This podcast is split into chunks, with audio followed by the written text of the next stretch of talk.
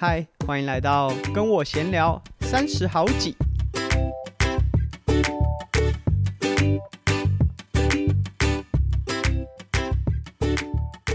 今天是我们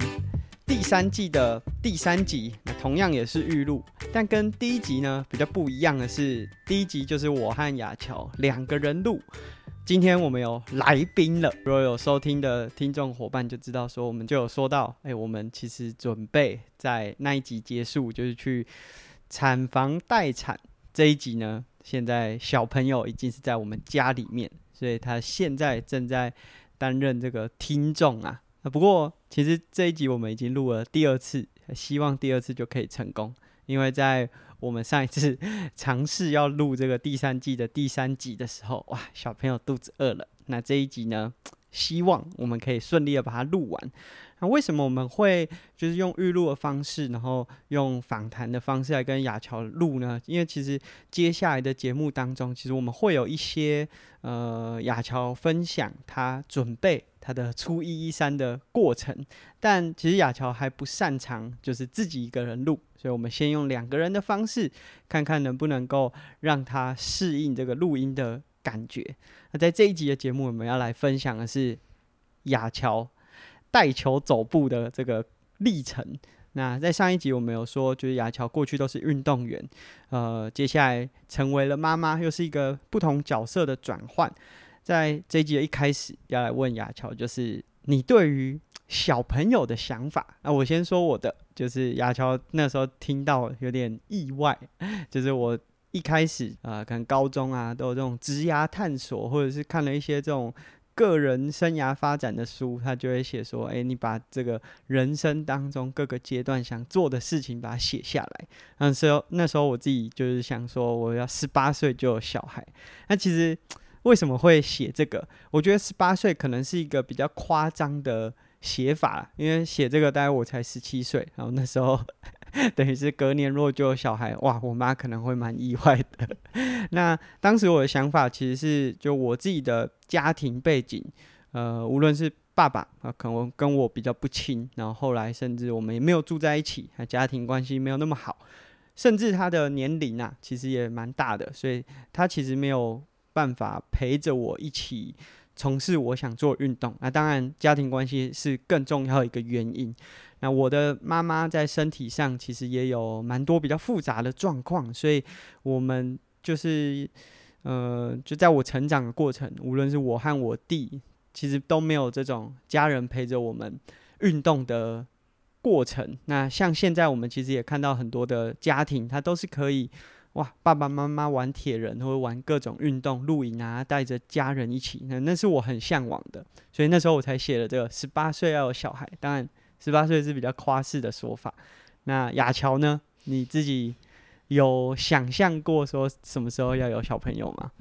我其实只有想象过我要二十四岁结婚，但是我一直到现在，就是现在二十八嘛，二十八，我还是觉得哎、欸，有一种我自己都还还还没有变大的那种感觉，就要去照顾一个小朋友，所以嗯，蛮特别的。先岔开一下，就是你说现在还是好像小朋友在照顾小朋友，这是很多人就是你你那个怀怀孕小朋友出生，然后你跟他合照，然后我放在 IG 上，很多人都这样写，然后就想说，哦，哎、欸，我是看起来很老，我是阿伯吗？我看起来是就很像阿伯叔叔，叔叔在照顾小朋友吗？好，那但是你那时候就想说，就二十四岁要结婚，那你？自己的想法是说，一结婚就马上有小朋友嘛？就是当然，也许国中、高中的想象跟已经开始接近二十四 岁，或者是甚至我们开始交往然后结婚，那可能有不同的想法吧？你不同阶段有什么不同的想法吗？我我对小朋友什么时候要生还好像还好，我只是觉得说，哎、欸，可能二十四岁该结婚了，这样子、嗯、不想太晚。然后也不，哎、欸，应该说是二十几岁有小朋友是算是比较像是在规划内的，嗯，就也不要太年纪太大，带起来很辛苦这样子，嗯，那就是从我们真的开始哎、欸，算假结婚呐、啊，不是真结婚。就是如果有听我们听众的伙伴比较长期 follow，就知道我们办了婚宴之后呢，隔了一整年呐、啊，就真的是一整年才登记。然后，所以其实我们现在就是这个婚约，就是如果以法定规范的话，满一年。哎、欸，对，还不满一年。那从这个假结婚到真的结婚的这个过程当中，你有预期就自己什么时候会？有小朋友吗？就你有自己有在想象吗？嗯，没有很明确的，就是哎、欸，觉得说就是从现在开始我们就要小朋友，嗯，这这个方向努力，但是就会觉得说，嗯，好像差不多了，哦，就是随时到来都没有会意外，或者是对，但是又觉得说，啊、真的就是。要来了吗？嗯、哦，这种感觉。所以，因为我自己也没有真的是，就像人家讲的说，哎、欸，这个生育的规划，就人家可能就照训练计划在走，有那个 training plan、嗯。我们我们是真的没有，但是我也有想说，就是随时如果有小朋友的话，那个生活转换，我不敢说已经做好准备，但就是我不会觉得是意外啦，就不会觉得说、嗯、啊啊怎么办？这我倒是没有这种，但我们也没有真的这有规划的在做这件事情。嗯、那我觉得，就是我自己当然就以男生的角色，嗯、呃，就是陪伴呐。诶，现在这样讲，你就这样 眼睛那边瞄我是什么意思？但是我觉得，当然对女生来说，那个负担就生理上也好，或者是心理上，或者是就整个生活节奏上都有很大的改变。那你在还没有就是怀孕的这个过程中，你会有担心说这个会影响到工作吗？或者是说你有想说，就万一遇到这个状况的话，你要怎么调整吗？嗯，我觉得影响到工作多多少少都会，但是就是在知道之后，就会觉得说，嗯，因为。其实教练也蛮算体力活的，嗯、就是你要很长时间的走来走去，或者是蹲啊，嗯、或者是大声讲话这种，所以其实还蛮蛮担心会影响到就是上班的时候，而且也会担心说，嗯、呃，如果小朋友出生之后，然后就像现在就是在休假嘛，那要重新回去，是不是会有一段时间是没有办法？衔接上的，甚至说会对原本训练的节奏很陌生，这样子。嗯，对啊，因为我觉得就呃，这里也先和岔开和大家分享，就亚乔自己的工作，在过去的这五年，就是我们上呃第一集的时候也有讲到说，就是他是在学校担任校队的教练，那不是一个就是大家想象中在学校中的工作，好像是一个终身的保障。他的工作其实是一年一千，嗯，那其实。虽然说他还是在无论是劳基法上面还是学校行政上面获得一些保障，但他毕竟还是一个冲击。就是当你请了这个呃产假、育婴假，他都是离开学校的这个体系，那当然还是会有一些影响。但是我觉得至少已经比起我觉得算蛮多工作，就是外面的工作比起来，对保障算是。有就正常，对，就稍微正常。那我觉得至少在这样子的状况之下，是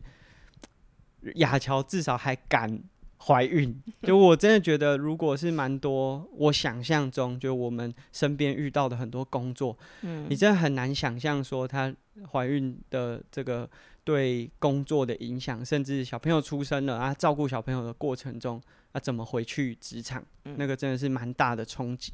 那这个。也许我们未来有机会可以再就是就是去聊这个，我觉得这不是对身体上面的影响，嗯，是在心理上，就是回到工作啊，或者是中间的这停滞。我们接下来要讲的就是跟身体上比较有大大的关系。呃，亚乔自己本身是运动员，然后我们两个本来就是不就算没有安排比赛，一个礼拜完全不动。就是可可以，但是会怪怪的，而且说真的，也好像会影响自己的身体的状况。就是，哎、欸，我这周如果不运动的话，其实代谢变差，我会觉得精神就是怪怪的，然后睡睡睡的时候也会受到影响，无论是难以入眠，或者是整体的这个生活节奏就是被破坏。所以运动本来就是在我们生活当中是，嗯，就不不一定是为了训练。它就是一定得做的一件事情。嗯，怀孕的这件事情的到来和你运动之间有没有什么不一样的改变？那我我们就先讲说，哎、欸，你自己以前对于怀孕之后可以做的运动有没有什么想象？还是你就就是和这些长辈说的都一样，就是以前的想象就是哇，做什么都不太敢。应该说，如果是以刚就是第一胎来说，会有一点不太确定，因为你不知道什么是可以做，嗯，或者是说什么做起来会会不会有影响这样子。所以其实如果别人在说哦，你不能拿重的啊，你不能蹲啊，不要常常抱抱什么东西，你都会觉得哎，真的是这样子吗？那但是就是嗯、呃，开始孕期开始之后，会觉得哎。其实也还好，嗯，更没什么感觉，反而是比较后期，就是在初期，就是呃，就在你还没有怀孕之前，当然大家都有说，就是不要搬重物啊，很多这些想法，就是一直到你真的有，就是肚子开始有感觉了，嗯，那个过程当中，你是怎么样去去感受，然后或者是你对于这样的感受自己做了什么调整？嗯，呃，第一个我们首要要看。就是到底这样子讲有没有根据？根据什么？哦、对啊，如果只是大家传来传去，然后说嗯，这个不能做，那不能做，那就没有没有一个信服力啊，所以就会觉得说嗯，可以啊，做起来也没有改变哦。再来就是医生说可以，嗯、呃，当然。就是照着原本自己的步骤跟节奏去调整它，这样。嗯，那这里就可以看大家分享，就这个医生是谁？嗯、这个医生我觉得蛮特别，因为呃我。知道这位医师是透过这个，同样也是 Podcast，呃，马力欧陪你喝一杯。然后那时候访问了这位医师，巫医师。然后刚开始只是因为我固定都有在听这个马力欧陪你喝一杯的这个节目，哎，突然访问到这位医师。刚开始我本来想说啊，可能是要推荐这个书籍，因为他刚出了一本书。啊，这本书也是我听完之后。然后过没多久，雅乔就刚好怀孕了，然后我就买了这本书给雅乔看。那当时这本这个巫医师出的这本书，好像叫《无框身体》嘛。嗯、然后我们就是听了这个 podcast，就想说，哇，这医师也太酷了吧！就是他以前有在跑路跑，然后可能甚至是马拉松，然后现在有在做。重量训练，甚至前阵子他去参加这个大力士，哇，超猛，超猛的一个医师。那当然，其实我们自己读运动相关的这个科系，也有很多相关的知识，或者是像亚乔刚才讲的，就是我们听到一些说法的时候，哎，刚开始可能也会觉得说啊，好像哦，就怀孕好像真的应该要怎么样怎么样，但是我们又会再去退一节去思考说。这个说法到底是从哪里来的？就是有没有研究根据？对对对，还是只是口耳相传的一些都市传说？那那在这个呃听巫医师分享的过程中，真的获得非常非常多的资讯。那包含说我我买我们买了这个无框身体的这本书之后，雅乔自己看了，当然在内容当中也有分享很多，就是无论是孕期或者是对于女生的一些想法。你自己看那本书的一些心得是什么？在里面从生理期，然后一直讲到怀孕的一些知识也好，就是你会觉得说，哎，原来以前没有那么清楚的去了解的一些身体的，呃，可能结结构也好，或者是说应该会，嗯、正视的问题，都还蛮清楚的写在里面，所以就是有一些观念被改变。嗯，我印象很深刻，就这这本书我买的时候，其实雅乔还没有，还没有嘛，还还，还没有。我对我我记得就是我们还没有确定，就是有想说，哎、欸，是不是该验一下？对对对对，该验一下。但那时候其实还没有那么确定，但。其实我觉觉得很幸运的，就是在那段期间，就可能听完这个 podcast，然后知道这本书，然后甚至开始去关注巫医师分享了一些议题之后，呃，我们就有很多想法。那就在这个过程当中，知道这个相关的资讯的量也比过去的这几年还要多，所以也许就是在这样子的状况之下，哎，买了这本书，雅乔刚好看了。可能过几周之后，亚乔就验了这个，发现哎、欸、是两条线啊。这里说了两条线，不是 不是，不是最近很流行的两条线，是就是在生命当中会造带来很大改变的这个两条线。那就是获得这些资讯之后，其实获得资讯是一回事，但 在怀孕过程当中，每个人身体改变是很个体化的。那你自己的这个过程是怎么样？我们。这一集可能不会分享到生产的过程，可能就分享一到九个月，哎，一到对啊，算九个月，就是这个过程当中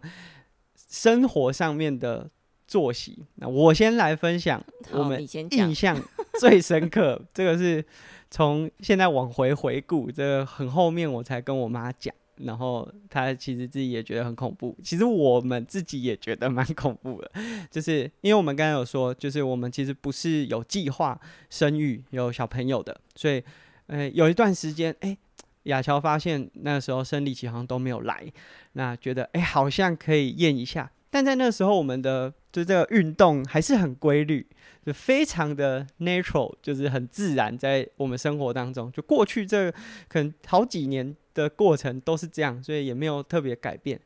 刚好那时候我帮雅乔买了一台登山车，车对，我们刚组了一台登山车，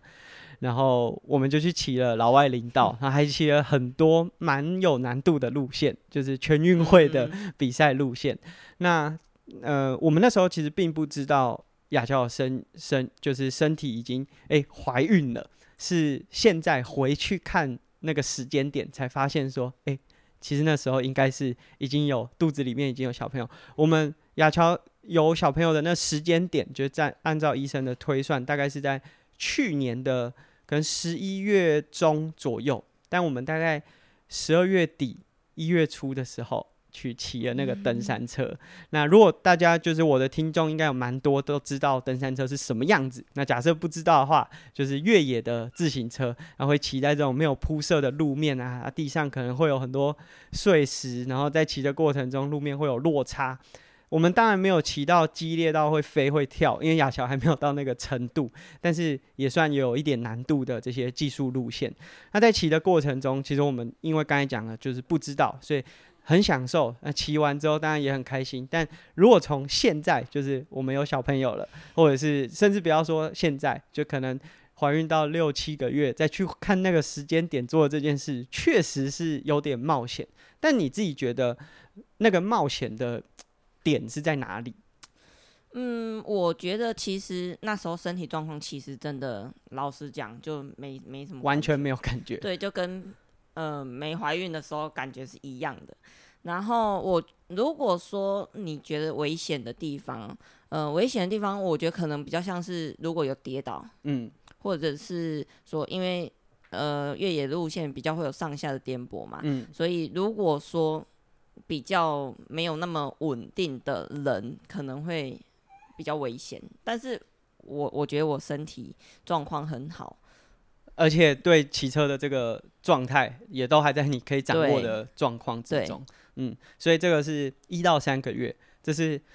我印象最深刻。他印象最深刻，并不是我在当下我们已经知道亚乔有身孕了，然后去骑这个登山车，而是事后回顾，哇，这个时间点做这件事确实是有一些冒险。那但是。那到了三个月，其实你就发现了，我们就去做了产检，做了第一次产检，然后知道说，哦，小朋友已经两个多月，快三个月了。那那时候，诶，开始就是，呃，因为已经知道，所以我们还是保持运动习惯。那那时候你做了哪些运动啊？说真的，我不知道，因为那时候我在南非，然后回来被隔离。所以那个时间点，其实我没有没有参与太多，所以你可能都是自己安排一些简单的活动，或者是你自己的运动习惯。我那时候就因为我们家就训练台嘛，嗯、非常方便，我就继续骑车啊，然后跑跑跑步啊 啊，但是就是强度都没有很高啊，毕竟呃那时候也没有安排赛事，所以基本上都是活动而已，流流汗啊，然后做一些可能一个小时左右的。运动这样子，嗯，然后偶尔去学校做做重量，重对、嗯。然后那时候也蛮有趣的，就在三到六个月这个期间，亚乔也去参加就是巫医师这个运力研究所。对，那那时候就是哎、欸、要找孕妇来做示范，嗯、然后我们就是到那边，呃，就当然我们只有去了一个，我们不是参加完整的课程啦，这比较可惜，因为那时候时间上的安排，那没有参加到一整个课程。但是雅乔其实也在那个过程当中，哎、欸，更了解说，哎、欸，这个做重量训练的时候，其实孕妇并没有很多限制，当然要避免这种呃碰撞，因为像在做一些。爆发力的动作有，如果没有怀孕的过程当中，可能会有这种用上上肢顶上去的这个力量啊，是需要确实是需要去避免，但整体上来说，并没有太多动作是会被限制的。那其实一直到呃六个月吧，你都还是有在做一些这种骑骑骑训练台，但到了六个月之后，骑训练台好像有一点困难。对，那原因是什么？就抬脚的时候肚子 会，就抬脚的时候会会卡到肚子。嗯，非常简单的一个原因。对，公路车就比较趴嘛，所以你抬脚每一下都会有一点快碰到肚子，甚至是比较后期就是一定会撞到肚子，嗯、就很不舒服。再加上你要往前趴，嗯、腰会有一点就是压，就感觉负重背着一个。有重量的球在前面，嗯、但还好，就是说，因为我们刚才有讲，还有帮雅乔组了一台这个登山车，所以登山车的这个上半身会比较挺立一点点，嗯、也让这个骑乘的习惯。就是可能没有办法用公路车这种比较低风阻啊、趴低的姿势那么极端，但登山车可以稍微做一点点转换。那甚至雅乔还有骑出去外面，然后这个好像也被念了几回。对啊，但是我觉得，哎、欸，这也许也可以提供给听众啊，你是有在骑乘自行车或者在做跑步。就这个晃动的过程，或者是姿势上，可能真的会有受到一些影响。但你可以借由记忆训练去维持你自己的运动习惯。嗯，啊，同时如果你真的还是想要做这种有氧耐力的话，也许在器材上做一点点调整，然后让你自己就在上半身的负担不要那么重。对啊，我觉得也许这是可以提供给大家的。那比较特别的是。就是这个六七个月之后，肚子开始大起来啊，可能路上的一些运动，因为它可能让你的上半身内脏有一些压迫，嗯，所以路上的运动开始减少，嗯，但你开始做了一件，哎、欸，我妈也觉得很神奇的事情，就是你开始教游泳，嗯，那你自己就是因为那时候就呃学校那边已经暂告段落了。然后有一段时间，然后又暑假，对，又暑假，所以雅乔呢，在大概怀孕七第七第八个月，嗯、对吧？大概是那两个月的时候，嗯嗯、哇，很密集的在教游泳啊，包含、嗯、哦，这个来上课的人真的是，是不敢说世界各地，但全台各地真的都有，嗯、就从。台中啊，或者是云林，就是蛮远的这些、嗯、呃伙伴，就是来到园林，特别来上亚乔游泳课。那你自己觉得在游泳的那个过程当中，就是怀孕的影响大吗？然后或者是诶、欸，有比较舒服，还是比较不舒服？因为怀孕的时候体温会比较高，所以那时候下水就是绝对舒服。然后再来是在游的时候，你会觉得身体很重，好像你拖着水桶在游那种感觉。可，可是这个重是因为肚子很重，还是说它单纯是你因为很久没游，所以水感变差的重？没有没有没有没有，就是你的感觉身体负重变重，然后就推水啊，或者是踢水。做起来都蛮吃，就是比较吃力，相对吃力。嗯，那再来就是一个特别有感，就是转身，你不能再呃滚翻转身，甚至你在做碰墙转身的时候，手脚都有一点备受限制。嗯，就是大家如果有看过这种专业的游泳选手啊，当然雅乔自己就是专业游泳选手，他们在做转身的时候会用一个往前滚翻的动作，让他不用用手去触墙，他是用身体。滚转之后踢墙出发，但是这个肚子大起来之后，第一个是我们在滚转的过程中脚要收，嗯，然后第二个是它重心也会改变啊。对，以前我们可能可以借由头往下的这个动作，让重心在胸口这个感觉。可是当你肚子变大，肚子的重量会让你很难转，嗯，那这个就是唯一在游泳池这跟平常做起来比较可能有限制的。嗯，那但是游的过程中，当然。肚子的重量会让游的速度变慢，但同时这个水的浮力和水温其实会让孕妇比较舒服。对，而且甚至你那时候有说，就是整天最舒服的时候是在水里的那个过程当中，因为有这个浮力，其实可以让上肢的压力去降低，然后同时让浮力去呃减少很多这身体，尤其是、嗯、不管是下肢的负重啊，或者是你在呃走路的时候会有一点点推把髋往前推这种感觉。嗯，好，那这个大概就是整个就是雅乔怀孕过程当中在做的一些事情，因为雅乔大概是在九个月过没多久。那小朋友就就第九个月过没多久，小时小朋友就出生了，因为我们是三十七加三还是加四，对，在这个天数出来的，所以这当然是雅乔这整个怀孕过程当中呃做的一些身体的活动。那扣除掉第一个，就在前三个月，我们真的是没有那么明确的知道。小朋友已经在肚子里面了，嗯，所以那个时候并没有意识。那后面其实他都是有意识的去做这些运动的选择。那假设啦，就是我们更早知道的话，你自己会想要在哪个阶段，甚至是在怀孕之前加入哪些运训练或者是运动来帮助你自己，就是让这个怀孕过程会更舒服一点嘛？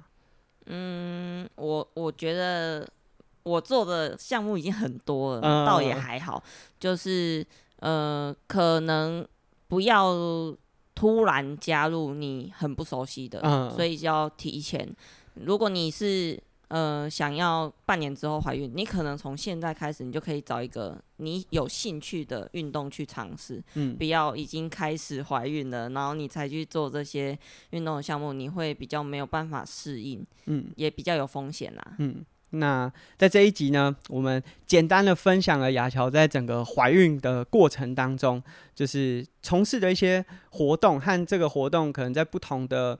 月别，就是怀孕的周期当中造成的影响。嗯。例如说，单车其实前段都还可以骑，甚至它比跑步来的就更没有压力。对对，因为这个改变没有像这个怀孕前来的那么剧烈啊，甚至这个骑车。借由器材的转换，其实还是有一点肚子胀起来的幅度比较大之后，还是可以从事的。嗯，那呃，其实我们在今天的节目里面，并不是就是马上要鼓吹，也许你现在就真的已经有怀孕了，然后马上要鼓吹大家说，哎、欸，你马上可以去从事运动。就说真的，我觉得很难啦。你还没孕，还没有怀孕之前就已经不太愿意运动了，怎么可能在怀孕期间突然说你要你要运动？当然也是有，可是这很少，这可能。突然这受到什么刺激，或者是真的突然茅塞顿开。那这个运动其实无论是不是孕妇，她在任何一个时期，你在学一项新的运动的过程当中，它都还是有风险。就即便是游泳，它还是会有一定的风险。那我们的想法只是说，诶，也许未来有计划打算要有小朋友要怀孕的伙伴。其实现在有越来越多的资讯，包含我们今天刚刚稍早就一开始讲的巫医师，他也在他自己的粉丝专业啊，或者是 IG 上面啊，包含他自己现在也有 Podcast 分享非常多怀孕的观念，甚至也不一定是怀孕，就是女生的一些观念。我觉得男生也很值得听，因为就至少我们可以避免，就是一直给你一些哇很传统啊，说真的就是啊这。会让人暴怒的语言，而且我觉得以男生的立场啦，有时候这其实也是帮他挡住一些外界的想法。因为我们真的就是在这怀孕的期间，欸，也会有很多人跟我说啊，他这样会不会不好啊？如果我第一关就可以帮你挡掉这些会影响你的心情的语言的时候，诶，我觉得。怀孕本身就已经是一件很辛苦的事情了，我还要被限制东、限制西做这个，被人家念，其实心情上也会受到很大的影响啦。嗯、那今天的节目，对，我觉得我们很幸运，就是在正打算要怀孕，是其实说真的，就是已经 怀孕的时候，接收到正确的资讯，然后也知道从哪里去更新这些资讯。那同时我们。虽然说我们都是运动员，很喜欢运动，但我们并不是要鼓吹啊，正在孕期中的大家马上现在开始运动，而是如果你接下来有这样子的想法，运动确实可以让你的这个孕期可以过得更顺遂一点。那至于会有多顺遂，在下一次我和雅乔一起录的节目当中，我们会来分享一下，就是从这个九个月，然后到真正进到待产的这个产产房，小朋友出生，然后一直到现在，包含我们现在录音的当下，其实小朋友已经满月了。嗯，那其实这个恢复也好，或者在生产的过程当中有没有运动，是连亚乔的妇产科医生或者是护理师都非常惊讶。那这是我们今天的节目。如果很喜欢我们节目的话，在我们的 Apple Podcast 或 Spotify 都可以给我们评价，或者在各个平台留言给我们回馈给我们。那在我们的啧啧平台募资的订阅赞助计划也持续进行中。那在我们的文字资讯连接呢，都可以看到，无论是雅乔的资讯，或者是我们节目的资讯。欢迎大家持续支持我们节目。那我们节目就到这边，下次见，拜拜，拜拜。小童也想跟大家说拜拜，那我们下期节目见喽。